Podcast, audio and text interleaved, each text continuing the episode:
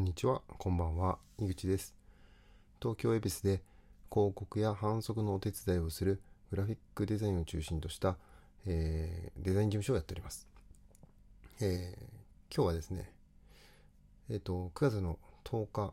木曜日、えー日が変わって11日の、えー1時ぐらいなんですけど、今日のね、10日の夜8時ぐらいに、川山いつもやってるラジオのあの3人でやってる方のラジオのがですねそう YouTube に移行するっていう報告とその初めての動画が上がりました。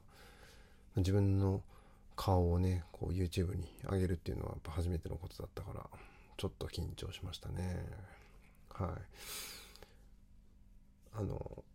またあの大したことはやってないですけど楽しんで見ていただけたら嬉しいなと思ってます。でコミュニティをなんかやろうっていう話もしていてまあそのどういうことをやっていくのかっていうのはまだ明確に決めてないんですよ実は。でもこうやって Twitter とかねこういうのでつながった人たちとなんかお互い高め合えるような環境っていうのを作れたらいいねっていうのがその仕事の面でも、あの普通に遊びの面でもあのお互いプラスの影響を与え合えるようなこうコミュニティにしたいよねっていうのを話しているので、まあ、興味ある方はあのあの僕でもいいので問い合わせてくれれば嬉しいなと思います。ほんで、えっと、今日は久しぶりの収録をするんです、個人的に。まあ、自分のやつもやんなきゃと思って。で、えっと、ゲームの話します。あの、最近ね、毎日1時間ぐらい実はまめにやってるゲームがあって、それが PlayStation 4でやってる Apex Legends っていうゲームなんですよ。で、これは、えーと、PS4 でも、まあ、多分 Xbox でもできるんじゃないかな。どうなんだろう。と、まあ PC でもできるゲームで、あの、いわゆるバトロワ、バトロ、バトルロイヤルかな？って言われる、えー類のゲームなんですよ。で、それ何かっていうと、一斉に用意どんでみんなでスタートして戦って最後の一人になった人が勝ちっていうゲーム。生き残っていくゲームですね。でそれを、えーそういうベースのルールの中に今回は3人1組でやって、えーいわゆる FPS と言われる first person shooting と言われる銃を持ってね敵と戦うというゲームなんですよ。はい。で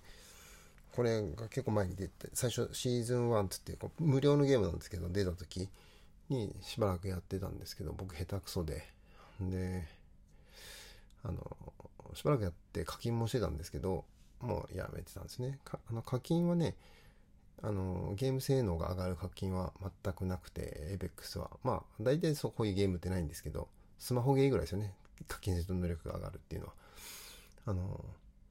スキンを買うんですよ。あの服とか銃とかのね、そういうのの、えー手に入るガチャを引くっていうので課金してましたね。はい。で、それを、えっ、と、今更なんでやってんのかっていう話なんですけど、この手の類のゲームの面白いところって、えっ、と、もう一つは単純にシューティング、銃を撃ち合うことの楽しさで、戦う楽しさってやっぱあってですね、えー敵を倒したらアドレナリンがブッシュッと出ますと。うん、で敵にやられたらやっぱムカつくしで、まあ、そういうこうなんつうんですかね戦闘本能というか DNA に刻まれたような楽しみっていうのも一つありますと。であの大体僕あの一人でやることももちろん半分ぐらいあるんですけどあと半分ぐらいはボイスチャットつないでゲームの友達と一緒にやるんですよ。で、えーこうずっと緊張感が続くゲームじゃなくてあのまずは素手で戦いの場にとあの降り立つのでまず武器を探してその武器でもって人と戦うっていう感じなんですよね。なので結構フィールド広いんですよ。なので必ずしもすぐ敵と戦うことはあのすぐ敵と出会う、まあ、こともあればあ合わないこともあると。なので道中は結構いろいろお話をしながら進めれるんでめちゃめちゃ弛緩してるんですよ空気が。敵がいない時って。でもそれがあの敵が出てきた瞬間ぐっとこう緊張感が高まって撃たれたとかなったらピリッとこう空気がする緊張と主観のバランスが非常に良くてでそこがこう僕は醍醐味だなと思ってます。でよし行くか行かないかと駆け引き近づいて敵をやっつけに行くのか遠くから牽制し合うのか、うん、っていうのをこ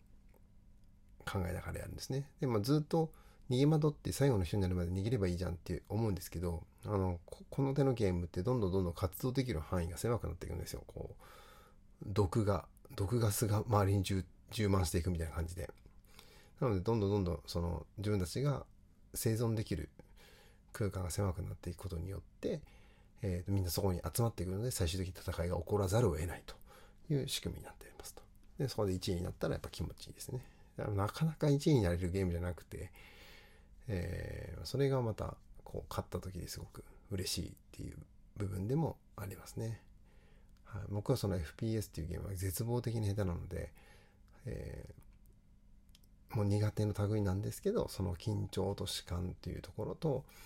敵を倒した時のアドレナリンっていうのがやっぱり